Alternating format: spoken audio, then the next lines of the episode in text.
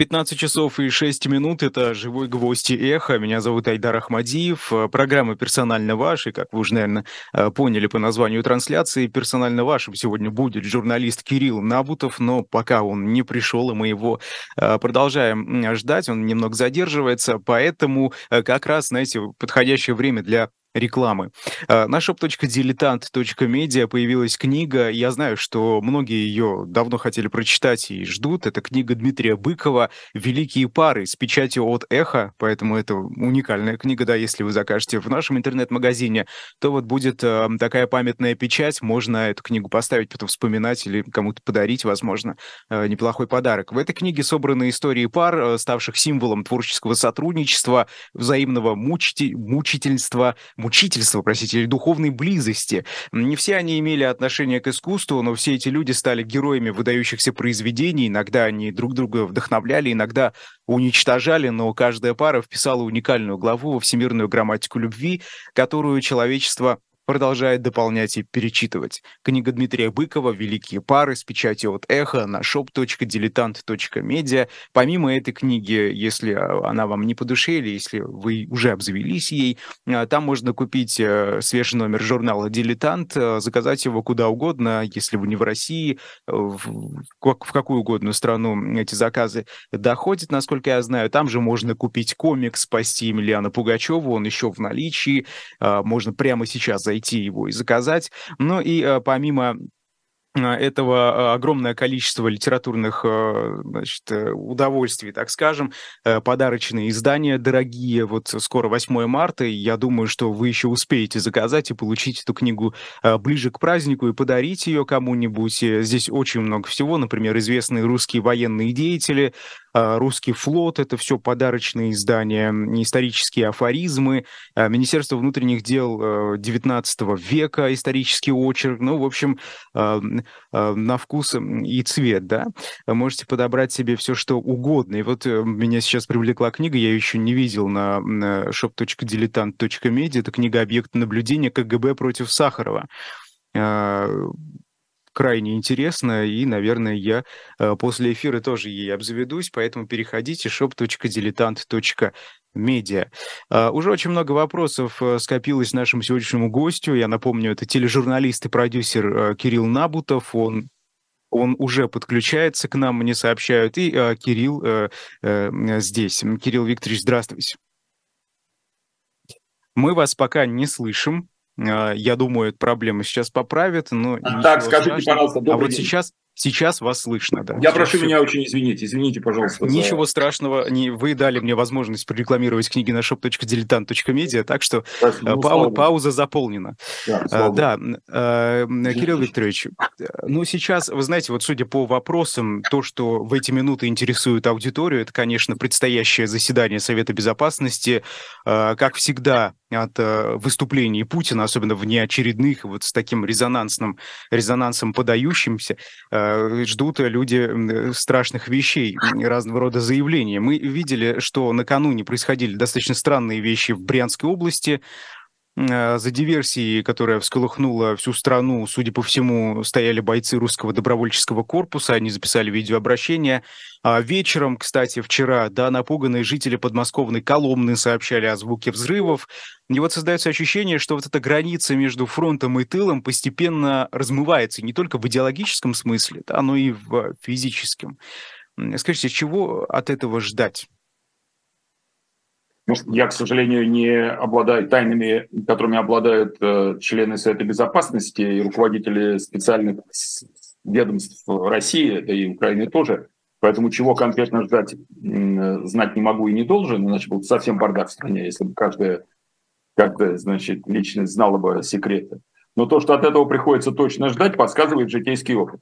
Потому что все, что сейчас происходит, вот это вот эти вроде такие немножко странные, а то и очень странные события. Этот ряд можно продолжать, то, что вы, то, что вы назвали. Можно добавить совершенно вроде бы комическую посадку дрона на большую антенну огромного вот этого самолета, стоящего сейчас, российского, стоящего в белорусском порту, белорусском, на белорусском аэродроме, когда на эту огромную круглую антенну садится дрон, потом спокойно взлетает и улетает. Это же, в общем, комедия как бы, да? Э, ну, казалось бы, потому что если это дрон украинский, то кто ему мешал бросить там маленькую бомбочку, взорвать либо самолет, либо хотя бы антенну, но он постоял и улетел.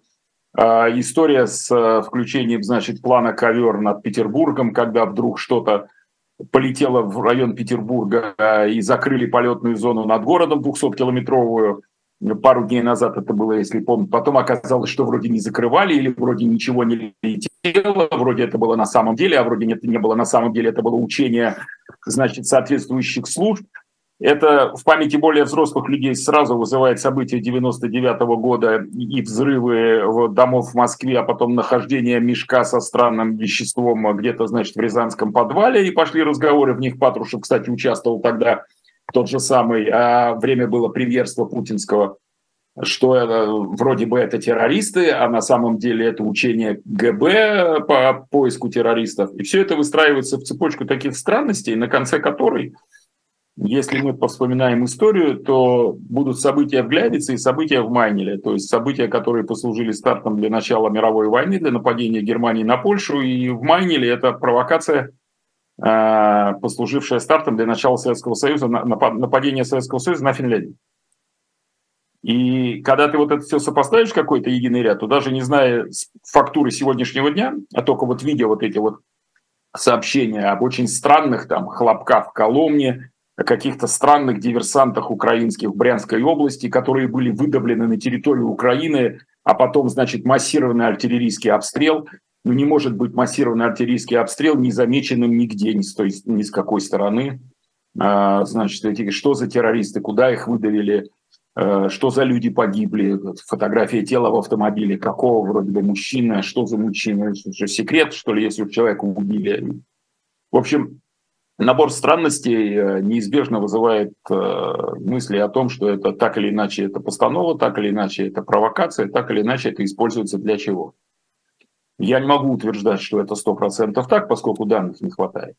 А базироваться только на правде, которую, или в кавычках правде, которую с одной стороны вбрасывают, то российские спецслужбы, или там генштаб, что украинский генштаб, или украинский спикер, мы не имеем права. Но ситуация из-за этой, вроде из-за этой комической, на горько-комической фуфлоты очень сильно обостряется. Конечно, все сразу напряглись. Тем более, что все знают, мы-то в России точно, что Путин любит неожиданные эскапады. Это, ну, если, допустим, он, что... Он и президент это попал, он и президент это попал, как вы помните, совершенно неожиданно, когда Ельцин днем 31 декабря 99 года вдруг сказал, я устал, я ухожу в отставку, вот вам новый президент. Никто не ожидал. Ну, никто или все же кто-то ожидал, это, конечно, тоже мы не можем да, до конца понимать и знать. А, Кирилл, скажите, вот э, если предположим, да, что все это такой спектакль, неважно, не с какой стороны организованы изначально, может, что-то пошло не так, мы, мы этого всего не знаем, да, вот это вот за основу примем, а, то для кого это, а, этот спектакль может быть разыгран? В первую очередь на внутреннюю аудиторию или все же на внешнюю, чтобы объяснять свои дальнейшие действия армии? Или для того, чтобы объяснить российскому народу, например, дальнейшие эти действия? Как это вот для чего это может быть? Для кого? Внутренняя аудитория – это и есть российский народ, а также, а также те нероссийские народы или народности, или члены народов, которые готовы безоглядно верить э, в то, что раздается из Москвы. Потому что на иностранную аудиторию что-либо рассказывать смысла большого не имеет, потому что в Кремле все прекрасно понимают, что иностранная аудитория в серьезных странах, которые можно брать в расчет, она, в общем, в гробу видала пропаганду российскую, верит другим источникам, нежели программы российского телевидения и т.д. РИА Новости. Вот. Поэтому, естественно, это все сообщается для того, чтобы придать больший вес и легальность каким-то шагам, которые собираются сделать. Так всегда делают, так во всех странах делают. Но если все-таки другие страны уже не воспринимают российскую пропаганду, как вы говорите, тогда зачем Владимир Путин и другие российские функционеры продолжают объяснять свои действия, э, что они там соответствуют, например, э, международным договоренностям и так далее? Зачем потому эти декларации правила, нужны? Ну, потому что это правила игры, что вы говорите. Вы задаете совершенно риторические вопросы, да. Это правила игры, когда вовне транслируется то, что мы соблюдаем все законы, мы мирное государство, Понимаете, после того, как Лавров в марте месяце прошлого года на, как раз во время переговоров в Турции на голубом глазу рассказывал, что Россия никогда ни на кого не нападала и не нападала на Украину, э, больше ничего обсуждать, что есть обсуждать. Но смотрите, э, объясняя некоторые э, свои действия, все-таки вот эти декорации применяются, а вот, например, существование частной военной компании в России, которая еще остается нелегальным, э, не объясняется никак. Вот ЧВК есть, обсуждается на разных уровнях, в том числе в Госдуме, руководством страны, но для легализации ничего пока до сих пор не сделано. Здесь декораций никаких нет. Как это работает, чем эти ситуации отличаются, на ваш взгляд? Э, эти ситуации отличаются, конечно, потому что про оправдание или легализацию или объяснение необходимости существования компании Пригожина официально ничего не говорится. Э, в этом смысле как бы есть разница. Мы как бы ее не видим. Но с другой стороны, ну, все же прекрасно понимают правила игры, и все прекрасно понимают, что происходит. И поэтому, ну, можно как бы, ну, потом. Ну, давайте мы потом как-нибудь это решим, сейчас не до этого. В конце концов, народ же не будет возбухать против. Народ же не пойдет на улицы протестовать против того, что в России существует частная военная компания, которая существует противозаконно. Правильно? А почему да? российский народ не будет возмущаться? Это же не соответствует А вы сами подумайте, задать на такой вопрос? Вы человек молодой, с быстрым, живым умом, подумайте сами. Вы отве... Кирилл, Кирилл вы отвечаете не для меня, вы отвечаете для аудитории. Но я вам говорю, вы а подумайте, люди разные. задавая этот вопрос, почему сейчас на улице не пойдет народ возбухать против того, выступать против того, что э, существует запрещенное по закону там частные военные новообразования, я так называю. Ну, почему сейчас народ на улице по другим, более горячим даже поводам не выходит? Как вы думаете? Или если выходит, то в одиночные пикеты и понятно, чем рискуя и чем они кончаются. Ну, вот эти правила игры. Замечать мы это заболтаем, мы это не заметим. Более того, вон, пожалуйста, тут э, Пригожинские открыли некий клуб. Конечно, это все фуфыга в чистом виде от начала до конца. Кто, значит, там детей там за освобождение от уроков. Вагнеренок, да. Да, да, за освобождение от уроков, значит, там позвали какое-то количество через одного придурка, выгнанного из ЛДПР, там, молодого, э, в свое время за плохое поведение. Ну, неважно. Короче говоря, ну, это, же, это очень плохая комедия, к сожалению. Ну, это комедия. Э, тут в комментариях как раз пишут, были, э, был октябренок, сейчас, сейчас будет вагнеренок. А скажите, вот э, это для чего? Они играют как-то в долгую а, власти, да? Потому что все-таки это молодое поколение, они к чему-то его готовят, надеются, что вот, это, вот этот милитаристский настрой, он продержится много лет, до тех пор, пока эти люди вырастут. Для чего это делается, как вы думаете? Ну, естественно. Конечно, тем более, что Женя Пригожин почувствовал вкус политической игры, фактически, фактически сейчас мы наблюдаем очень печальный процесс медленного, благодаря, кстати говоря, благодаря крыше московской и кремлевской, медленного превращения понятия Вагнер в партию. И для, потому что для очень многих уже людей, для очень-очень многих людей сегодня Пригожин – это реальная политическая фигура, которая в обстановке план бессилия Министерства обороны, бессилия российской армии, что она не может какую-то Украину раздавить да. Бессилие всяких законодательных структур это там, там порядок, там они крутые, правильные парни, они умеют там воевать, они единственные, кто воюет, и вообще он сильный, правильный пацан. Да он еще наш, потому что он засиженный пацан, посидел, а в России кто не сидел, тот же не совсем человек. Вот. И он такой правильный. И если вы почитаете, ну, а может, наверняка читали, я, я просто не знаю, но если почитать историю прихода к власти спящего Гитлера, то он ведь приходил к власти как публичный политик как человек, который активно работал, э, начал работать с с массой народа немецкого, который был очень устал, который был очень озлоблен плохой жизнью, бардаком, следствием Первой мировой войны, безработицы, та-та-та-та-та-та-та-та-та полная раздавленность, потерянность, неизвестно, что будет. А тут приходит сильный парень, который, да, я сам фронтовик, я на фронте чуть глаза не потерял от вражеского газа, я выебал, он парни сделал, они сделали отряды. Что они сделали? Силовые отряды, так называемых штурмовиков, которые демонстрировали волю, единство, сплоченность, силу нации. И да, хочешь, вот, хочешь. Кстати, да, да, там были да, случаи, например, поджог Рейхстага и так далее, которые потом мотивировали, так скажем, из-за которых э, эти действия, как объяснял Гитлер и его сторонники, э, и начались. Вы, э, Хорошо. Вы, немного, вы частично правы, частично нет. Поджог Рейхстага произошел уже в момент, когда Гитлер пришел к власти и он был использован для того, чтобы раздавить... Но, но это одна из отправных, отправных точек тоже. Это уже случае. финальная точка полного подавления, полного подавления э, возможной оппозиции, полного уничтожения коммунистов. К этому времени Гитлер уже был у власти в эту самую секунду. Это позволило ему, поджог Рейхстага, позволило ему уничтожить прессу, запретить политические партии, запретить всякие выборы, то есть тут же. Это была чистая провокация. Сегодня это ни для кого не секрет. Все это давным-давно известно. Значит, было сделано специально, чтобы уничтожить самую сильную силу коммунистов. Но бог с ним, там, Германия был 90 лет назад, а то, что сейчас, э, на глазах Пригожин, который хорошо, складно звонит, он, он умеет, умел звонить и раньше, я это наблюдал в Питере, э, он умеет быть обаятельным, разговаривать с народом на простом языке. Наблюдали в Питере? Так, давайте остановимся. Где, когда, в каких э, обстоятельствах? Да нет, я неоднократно уже рассказывал, никакого там секрета нет, просто все время Пригожин, там действительно, с чего пошли разговоры о том, что он повар, у него был ресторан свой, э, и рядом плавучий еще ресторан такой, New Island, что ли, называется, на Васильевском острове, по-моему, ресторан и сейчас есть, э, и этот, эта плавучка стоит примерно в том месте, рядом с тем местом, откуда отправлялся философский пароход в 22 году э, в изгнание. Вот. И просто в этом ресторане, тогда было не так много ресторанов, и я тоже там несколько раз бывал, и где-то там в какой-то момент мы с Пригожиным познакомились, Ленинград город маленький.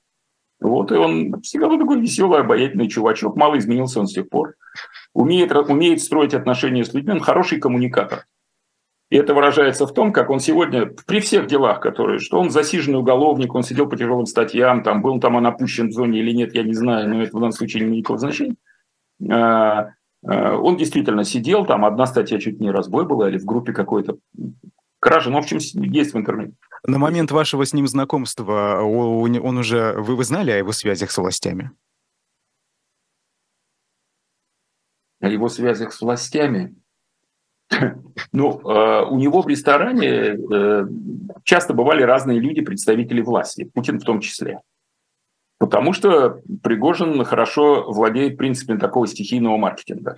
Я еще говорю, хороший коммуникатор. Поэтому он приглашал туда-сюда, скидки там предлагал, там э, карточки скидочные туда-сюда. Я там бывал там, ну, я не знаю, сколько, может, там пять раз за свою жизнь я бывал, но я всегда видел там кого-нибудь из каких-нибудь начальников. Потом надо иметь в виду, что я говорю о периоде конца 90-х годов или начала 2000-х годов, э, когда дистанция между людьми во власти и обычным народом была, была маленькая, гораздо все более демократично. Путин же тоже был большой демократ, там со всеми общался, нормальный простой пацан.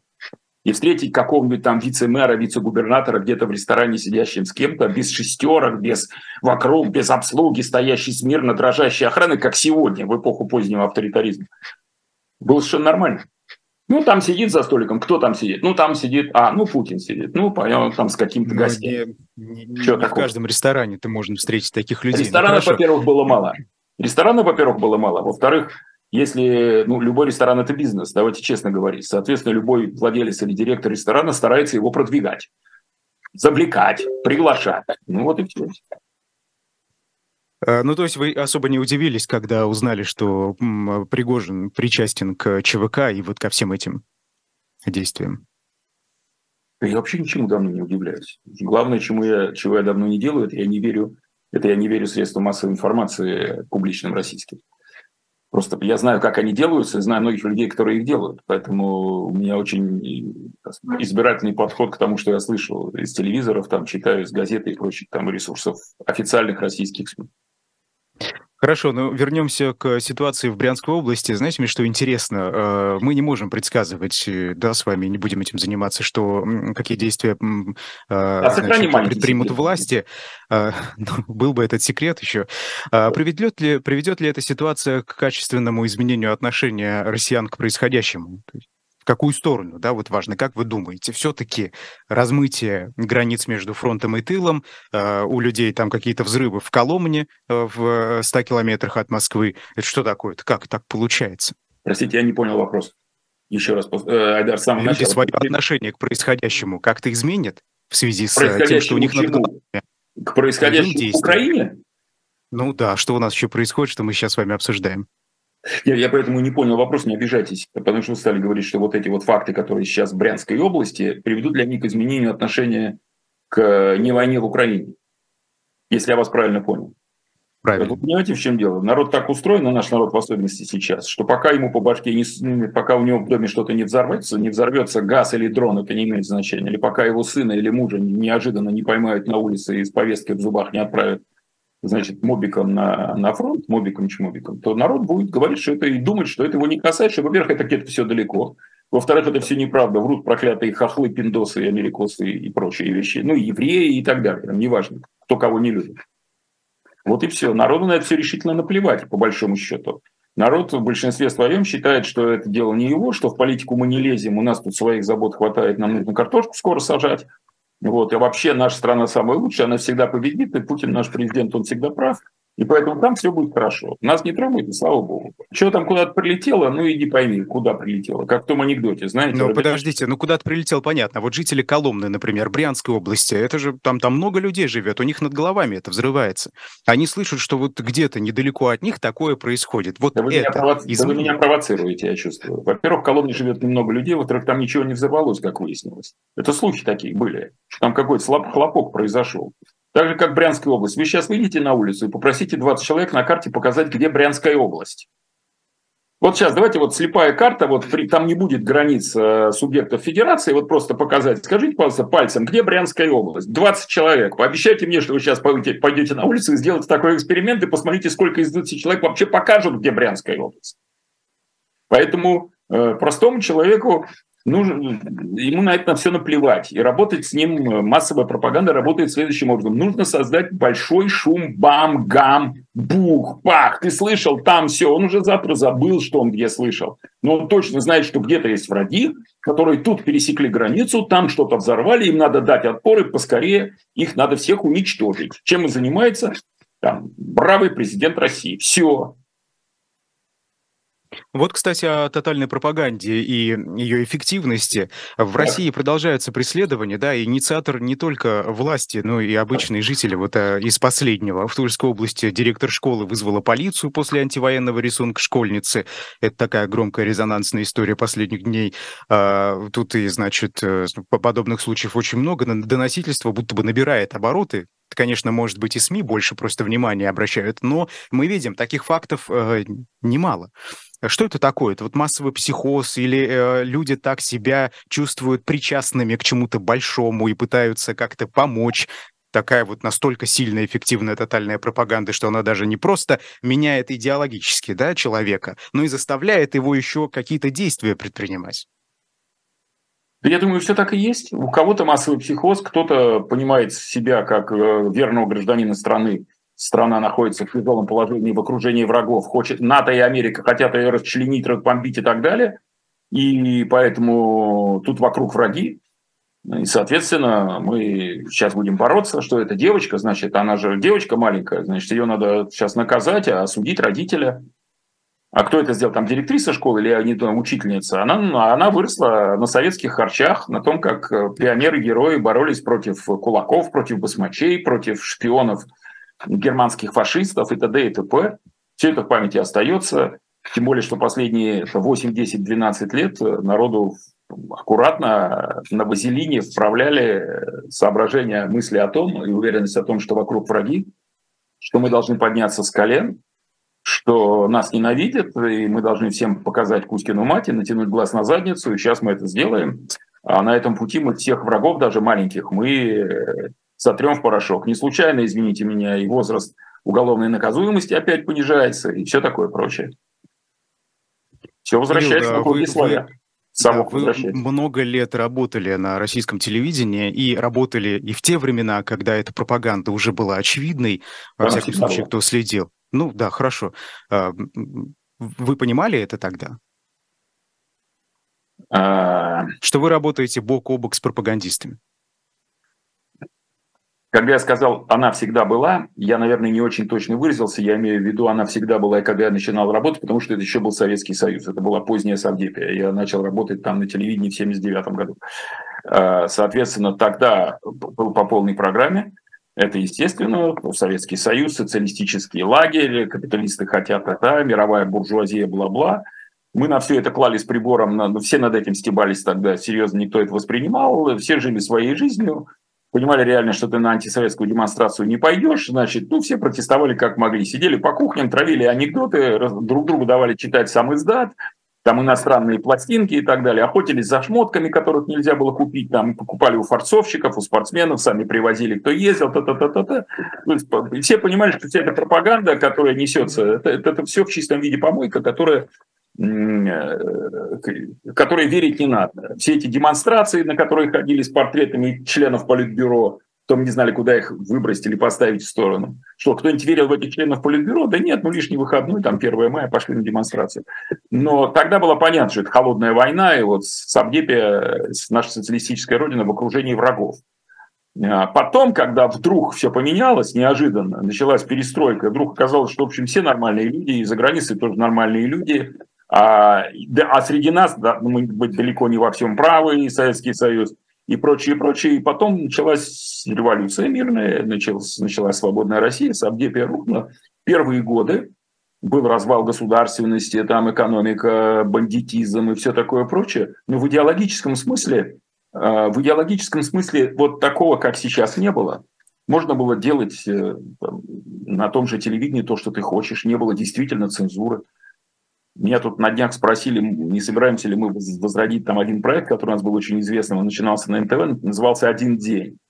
А, там много нам призов всяких принес и так далее. Я честно сказал, что сегодня это невозможно, потому что тогда я мог подойти к командующему а, всем военно-морским флотом России напрямую в Курилке и спросить его, мы бы хотели делать съемки на Северном флоте, там, можете ли вы там, не будете ли его возражать? Вот тут рядом стоит командующий Северным флотом, курит тоже.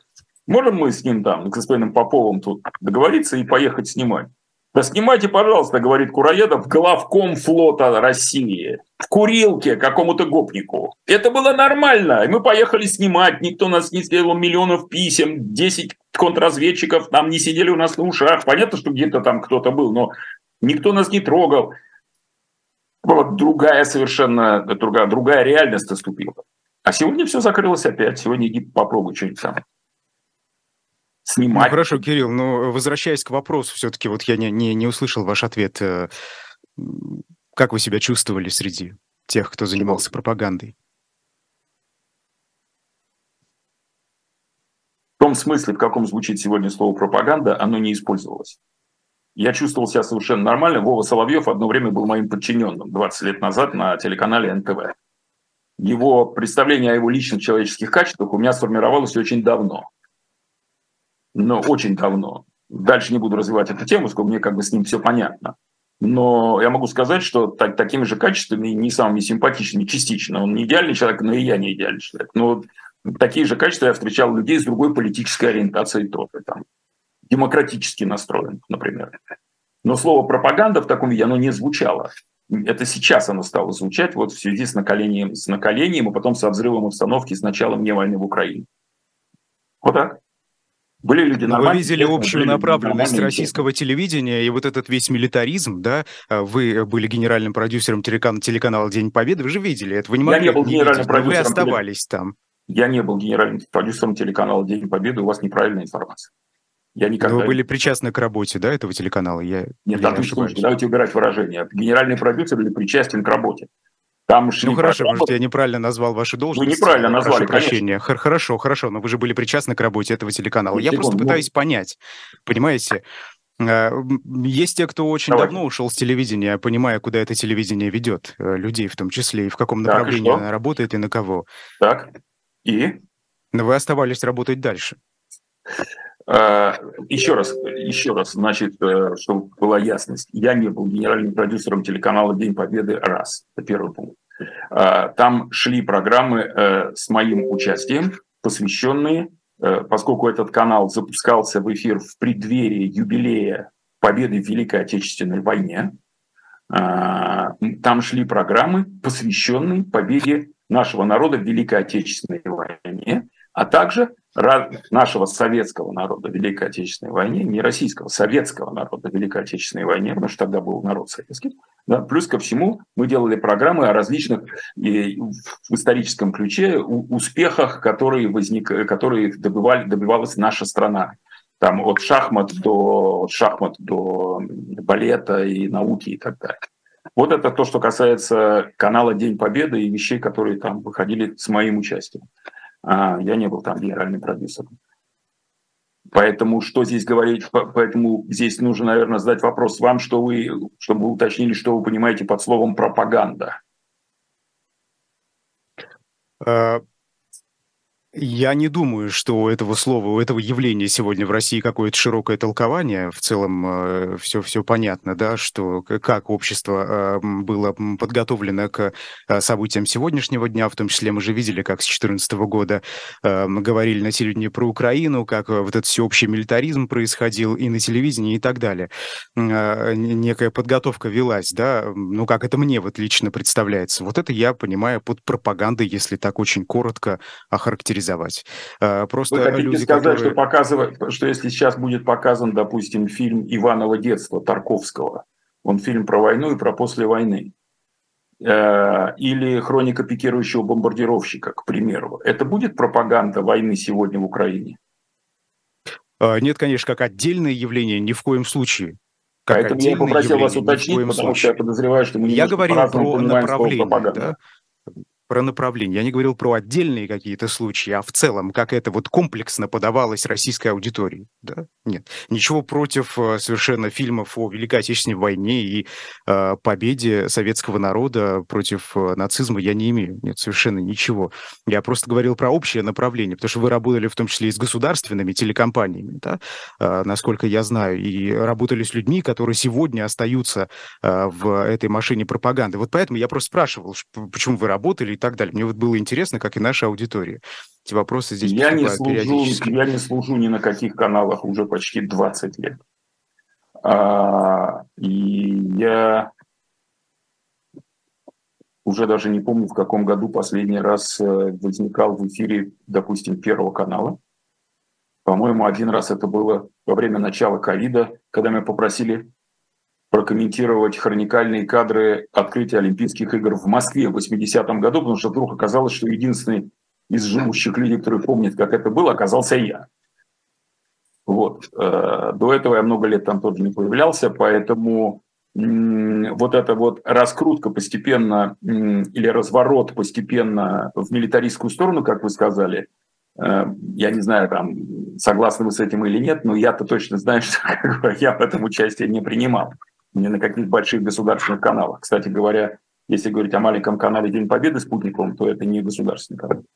Вот. А, поэтому, не знаю, по-моему, мы с вами по-разному все равно понимаем слово пропаганда, но так или иначе, я с вами соглашусь с тем, что постепенно это слишком очевидно.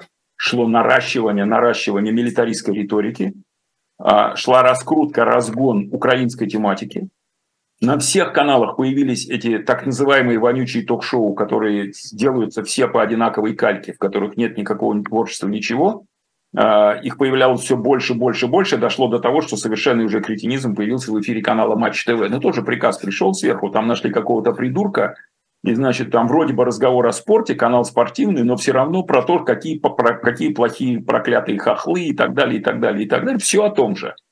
То есть это должно проникать во все сферы совершенно. И в это спорт, проникает во все сферы, да, просто потому что, просто потому что э, это такой механизм. Нужно мазать, мазать широким мазком все, чтобы, чтобы везде это было. Поскольку у большинства людей, э, я не люблю слово население, у большинства граждан фоновое смотрение телевизора в крови, это, это вот здесь зашито в подкорке, он всегда включен, особенно у среднего и старшего поколения. У меня парится лазить в интернет, вот это все, это, это для детей, пускай они там смотрят свою порнуху или игры или что-то еще. А мы, взрослые люди солидные, у нас вот телек работает, и мы, и мы смотрим, и мы, вот это, вот это правда. У прежних поколений, у моего в том числе, которое уже скорее бы сдохло, было бы всем лучше, э, у прежних поколений вот здесь в подкорке забито, что то, что говорится из телевизора или из радиоточки, это и есть реальная жизнь, это правда. Они все выросли в советское время, когда была одна программа радио, одна телевидение. Ну, пускай привет ли. И поэтому у всех включено. Мне на днях один мой близкий друг, выдающий, выдающийся э, журналист, не буду конкретизировать, весь мир объехал. Весь мир объехал. Не политический журналист. Все призами мировыми отмечен. Имя мирового значения. Поверьте мне, клянусь. Он мне тут сказал, ты что, не знаешь, что происходит в Украине? Я говорю, ну, я, в общем, знаю, ты ничего не понимаешь. Значит, вот только что я вчера смотрел документальный фильм, вот нам все для таких, как ты, вот для такого Фомы неверующего, как ты, дурака темного, там все по полочкам разложено. Я говорю, а где ты что смотрел фильм? Я, говорит, не помню название его, он не очень большой, но его показывали во время шоу Владимира Соловьева. И там все рассказано было. Вообще все правда про то, какие ужасные Украина, фашисты, нацисты, ну все эти же добандеровцы и все такое прочее. Это человек, который весь мир объехал, знает все, там, языки знает, который, ну, в общем, звезда на самом деле. Он э, все равно свято верит в то, что ему гонят там в уши. Угу. Кирилл, вы, вы сказали про свое поколение, скорее бы оно сдохло, но это да. Э, скажите, вот э, диалог, э, диалог все же с людьми, которые сегодня подвержены. Вы поймите, мое поколение это в том числе и поколение Путина. И что? Мы 50-х годов рождения. И что? Надо освободить. Жена Путина, что, оно должно сдохнуть все? Что, я не понимаю. Я бы сказал, что оно не должно сдохнуть все. Я не, не, не, я не этот самый, не кровожадный. Я себя к нему тоже отношу, но я родился в 50-е годы. Я так. просто уже пора, достаточно уже натворили много чего, надо освободить следующим поколением поляну побыстрее. Может, может у них получится как-то все лучше. Разговаривать с этим поколением нужно, как вы думаете? Ну вот сегодня, вот ваши ровесники, находящиеся в России, ну, посмотрите подверженные пропаганде. Ну, посмотрите на меня, может со мной нормально разговаривать? Вот я из этого поколения. Может, я, а почему нет? Я никогда не соображаю. Что чем-то недовольный. Я, я не понимаю, зачем вы гиперболизируете, не, не, не понимаю. Но вот правда, это же вопрос глобальный сейчас. А, огромное количество ваших ровесников, э, поколения и, и старше, и моложе, которые сегодня подвержены, среди моих ровесников есть Извините, те, кто подвержен что... пропаганде. Ага. Вот понимаете, потом в России будущего, в обществе российском будущего э, придется вот эти противоречия как-то разрешать. Мы же не можем просто взять и отправить там одну кучу людей в одну область, другую кучу в другую область, и вот так вот по отдельности жить. Нет, мы одно общество, мы одна страна. Мы должны с этими людьми разве разговаривать? Разве не так? Вот вам так не кажется? Или вы быстрее хотите избавиться просто от этих людей? Ну, не нужны они, нужны новые. Нет, нет я, советую не от нас, я, я, не, я, не, я советую от нас избавиться. Я знаю свое поколение, знаю. Вот мое поколение у власти находится в нашей стране сейчас. Мое поколение. Понимаете? Вот результат нахождения моего поколения у власти. Что касается разговаривать с людьми, пере, пере, пере, как это, переставлять им мозги, переориентировать им, э, перепрошивать им прошивку в голове, вы понимаете, что как, только, как только поменяется высшая власть в стране, как только она поменяется, мгновенно начнет меняться риторика телевизора и остальных государственных СМИ. И в, а через год большинство тех, кого говорит, что их надо просто переубедить, они такие, они уже забудут, что они делали и что они говорили, о чем они думали год назад. Уже сегодня даже, уже сегодня даже люди, многие, которые уверяли, что все делается абсолютно верно год назад, что именно так и надо, что сейчас мы за три дня, ну мы в смысле русская армия, сейчас за три-пять дней разгонит всю эту наркоманскую, значит, на нацистскую киевскую братву, и найдется, начнется порядок и вечный мир, и все, ты чего не понимаешь, если бы мы не начали, но они бы на нас напали через 36 часов, и вообще было бы то, и все, они бы разбомбили атомной бомбой Москву, всю эту херню. Уже сегодня очень многие люди забыли об этой ереси, которую они несли. У них другие теперь нарративы. Одни говорят, сомневающие, это все так сложно, я не хочу об этом слышать, я так устал, у меня рыбалка или у меня внуки, сейчас отвали от меня вообще. А другие говорят, да нет, во всем Путин виноват. Но как, они говорят?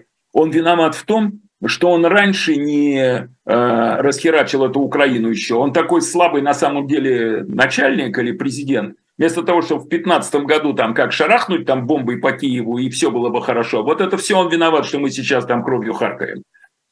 Но люди уже без такого восторга и уверенности в том, что правильно было год назад, правильно сделано было, начато вторжение в Украину, говорят.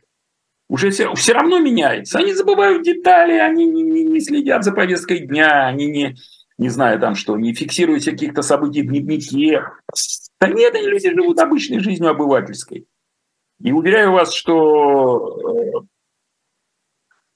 50-е э, годы, когда сдох Сталин в 1953 году, Никакого секрета в этом нету. Люди были в истерике относительно того, что будет дальше со страной. Им так засрали мозги, опираясь, кстати говоря, на ту же самую победу над фашизмом, на то, что Запад плохой, капиталисты. Людям так загадили мозги, что люди были в панике, когда сдох Сталин. Этот выживший на тот момент уже из ума параноик, который готовился уже своих ближайших вырезать дружков, типа Молотова, там, Берии и так далее, уже был готов к этому. Началась паника, как же дальше Советский Союз будет? Через три года ровно был 20-й съезд, на котором ближайший сталинский подручный Хрущев его же разоблачил. И оказалось, страна не развалилась ни хера. Правильно? Очень быстро все произошло, оттепель началась, но при этом в этой оттепельной стране продолжали жить и те, кто писали доносы, и те, кто сажали, и те, кто расстреливали, и те, кто пытали, следователи НКВДшные и так далее, и так далее. Продолжали не жить. От и так же будет в этот раз. И так же будет Кирилл, в этот раз. Давайте, хорошо, вы вот Сталина привели в пример, а я Горбачева приведу. Человек из системы вышел, изменил мир, вам ли не знать? Я это знаю, что. Дальше что? Что сейчас не может быть такого? Чего такого? Может, сейчас не такого найти... быть не может. Смотрите, вот здесь э, люди да, Айдар, сейчас такого быть не может. Нет Кирилл, менее... почему не может? Вот, Айдар, нет ничего менее, не менее удачного. Кирилл, что вы говорили в 84-м? Да при чем тут ничего не, не говорили. может. Ничего в 84 году не говорили, кроме смеха, потому что все гоготали. Это была гонка на лафетах когда помер Устинов, помер Суслов, помер Брежнев, помер Андропов подряд, помер, помер Черненко. Люди вы перестройки ждали в 84-м? Никто не ждал никакой перестройки в 84-м. Вот, и вы сейчас тоже не ждете никаких изменений, и вы говорите, что их не будет. Ну как же так можно... Зачем вы меня передернули? прожили... Э. Айдар, вы меня, вы меня второй раз передернули. Это, это перебор. Один раз разрешил, простил насчет того, что я был генеральным продюсером канала, когда я не был. Теперь вы говорите, что Теперь вы говорите, что ничего не изменится. Я сказал о том, что все изменится, как только уйдет, как только власть сменится в Москве, в Кремле, центральная власть, как только она сменится, начнется изменение в риторике прессы. Так. И вот что я сказал, дорогой Эдар. Хорошо, вы и говорите, что не пример... может повториться Горбачев, человек из системы, который выйдет и все изменит. Не может повториться сегодня такого? Рассказываю вам. Э, я этого не знаю. Но система работала много лет, эта система, на то, чтобы исключить возможность появления такого человека, как Горбачев. И такого человека, как Горбачев, такой человек вряд ли будет. Но кто-то все равно будет. И кем бы он ни был, молодой Патрушев, не молодой Патрушев, да кто угодно, Пупкин, Собянин, Навальный, кто угодно другой, это будет человек, который не будет Путин. Это понятно. По-моему, Сенека сказал Нерону. Это очевидно, да. Правильно? По-моему, Сенека сказал Нерону, по-моему, Нерону, что император, ты можешь убить всех абсолютно своих, кто тебя окружает, но ты никогда не убьешь своего преемника. Никогда. И сейчас произойдет такое же. Вопрос в том, как будет произведена передача власти. Уйдет от власти Путин, будет убит в результате покушения, заболеет, умрет, неважно. Каким, каким образом? Но все равно будет другой человек, и начнет строиться другая система власти. У этого человека в любом случае не будет тех полномочий, официальных, неофициальных, не будет тех завязок, не будет тех денег, тех рычагов влияния, какие есть сегодня у Путина. И система сама начнет меняться. Так или иначе. И будет меняться риторика. Вы что думаете, что сегодня все в окружении Путина радостно, со страшной силой радостно топят «Ура, ура, давайте сейчас замочим всех проклятых несчастных жидобандеровцев, нацистов и прочее, сейчас все расхерачим?» ну, там, там многие люди в ужасе. Но они в системе, они понимают, что они, пускай не впрямую, а кто-то и впрямую, причастны, они понимают, что слом системы, они все завязаны, слом системы ударит по ним в большей или меньшей степени, обязательно.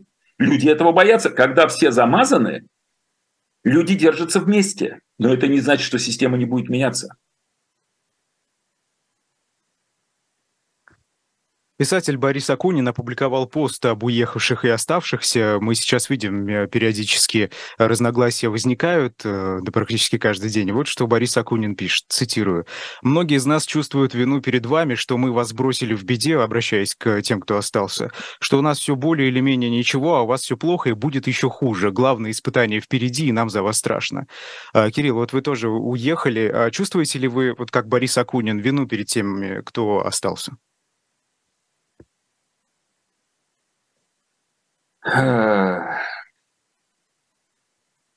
Во-первых, люди разные.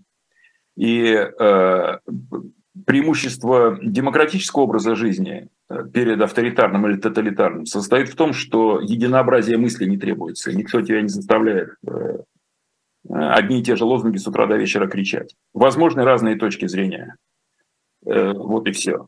И продолжая этот тезис, могу сказать, что в России живет огромное количество людей, которые наоборот могут сказать Чертышвили, то есть Акунину, любому другому человеку, это вы, ребята, несчастные. Мы-то здесь в полном порядке. У нас мы хорошо живем, нормально. Нам, может, не все нравится, но мы живем дома. Отлично все у нас. Вот что. Вот что. Поэтому это точка, это точка зрения Георгия Чуртишвили на, на свою роль э, в сегодняшней жизни, на свое место, в том числе географическое. Но это не значит, что все так думают. Все очень по-разному. Все очень по-разному.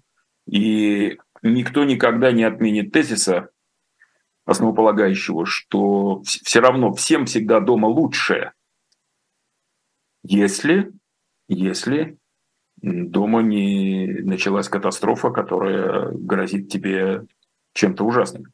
Человек всегда ищет, где лучше. Вот и все. А то, что разные точки зрения, ну так слава богу, что разные точки зрения есть.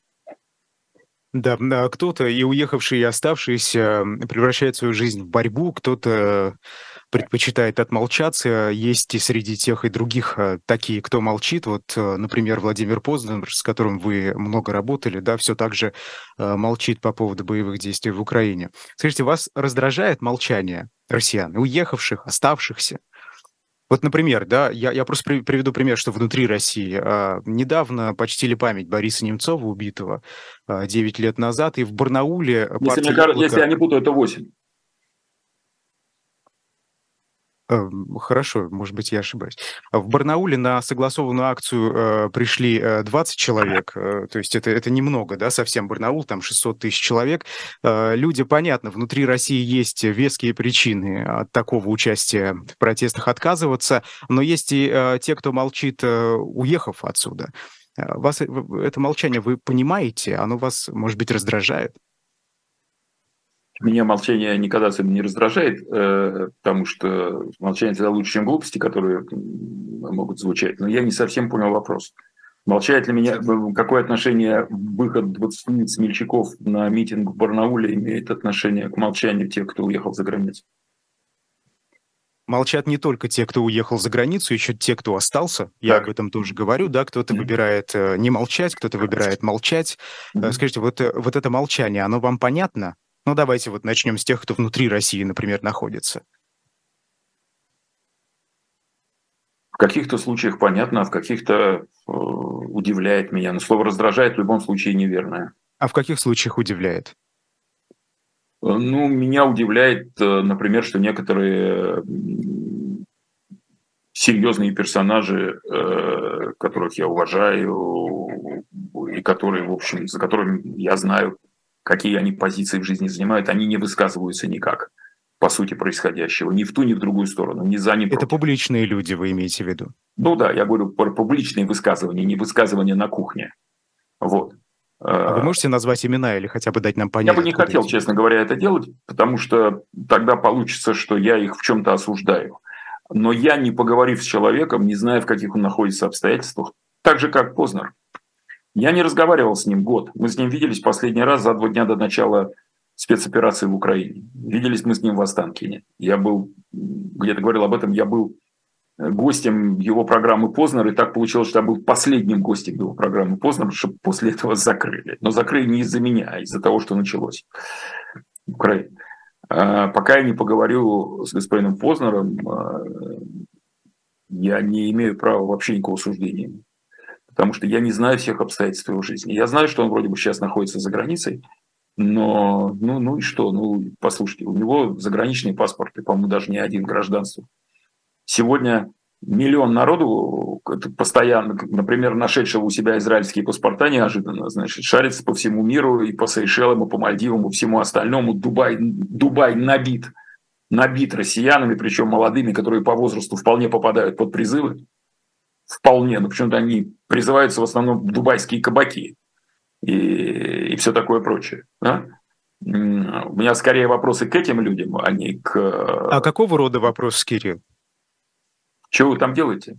Если вы патриоты э, такие, так э, почему тогда в, не, в, не в России, э, не с одной стороны или не с другой? А они ездят между Россией, Дубаем, между Россией, там, ОАЕ и так далее, открывают бизнесы. Вы сейчас, я правильно понимаю, вы сейчас про тех людей, которые поддерживают э, Кремль? Нет, нет, не только. А никто, они, не же только. Не они же не высказываются ни за, ни против. Люди, которые говорят, нет, мы не политики, мы бизнесом занимаемся, мы полетели в Дубай например. Но, может быть, у них тоже какие-то свои личные Однозначно. Вот как Однозначно. у Владимира Познера. Только Владимир Познер, знаете, чем отличается от этих молодых ребят, которые, сломя голову, уехали Расскажите мне, вы как более взрослый, расскажите мне. Расскажите, чем отличается. Чем Познер отличается? Язвите дальше, хорошо. А, чем Познер, Познер отличается, Айдар? Публичный человек. Познер публичный человек. У него Почему? огромная аудитория, люди, которые прислушиваются к Владимиру Познеру. Так и что? В отличие от молодых ребят. Вот так к молодым ребятам у вас есть вопросы, и вы говорите, а почему они не в России, вы говорите? Почему они не заняли позицию? Вы а слышите? Владимира Познера вот так вот мягко, знаете, ну, у него свои обстоятельства. Наверное, он молчит, потому что так надо. Вы опять передергиваете, третий раз. Я бы сказал, что у Может меня... быть, я просто тупой и неправильно понимаю. Нет, зачем ты приписываете то, что я не сказал? Я не сказал, еще бы тупой. Если бы вы были тупой, я бы с вами не разговаривал. Кирилл, вы же сказали, что у вас есть Во-вторых, если бы вы были ребятам. тупой, если бы были тупой, вы бы не... Давайте не будем занимать время э, выяснением... Не, я секунду, я секунду, секунду, секунду. Кто тут гость? Гость я, значит, я имею право на последнее слово. Я не, а я ведущий. Сказал, я сказал, Хорошо. что у меня бы я бы скорее задал вопрос, что вы здесь делаете, тем, кто находится в Дубае, бизнесменам, которые прекрасно себя чувствуют, находясь в России, но при этом ведут дела за границей и обходят санкции и все остальное. Я бы. Вот. А что касается Теперь Познера, понятно, я отвечаю на ваш вопрос, э, отвечаю на ваш вопрос, чтобы закрыть просто тему.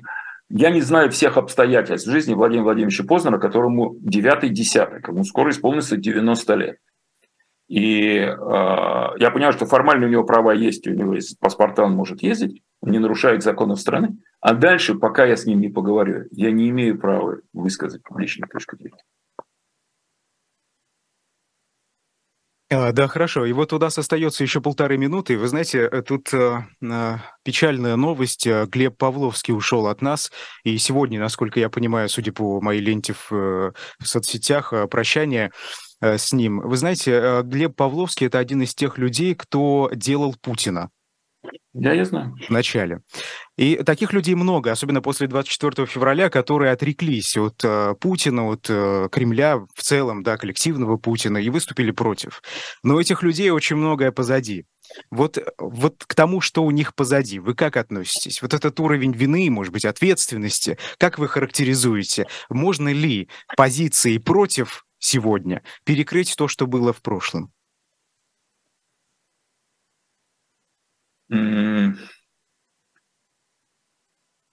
То есть, поясните мне, э, если люди какие-то сегодня высказываются против украинской катастрофы и против Путина, а раньше они работали на Путина, да. Э, то, что это, это противоестественно или, или, или что? Или Можем ли мы в таком случае, и нужно ли закрывать глаза на их прошлое, или вот их уровень ответственности, они были причастны к становлению этого режима, а сейчас выступили хоть и против, но э, насколько вот вы оцениваете их долю ответственности, как вы?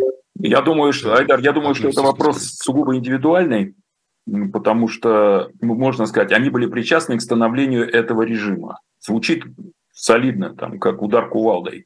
Но, э, понимаете, быть причастным к становлению этого режима, это что значит? Вот я, например, жил в России эти годы и платил налоги с довольно приличных доходов. Я был причастен к становлению режима? так же, как и все остальные.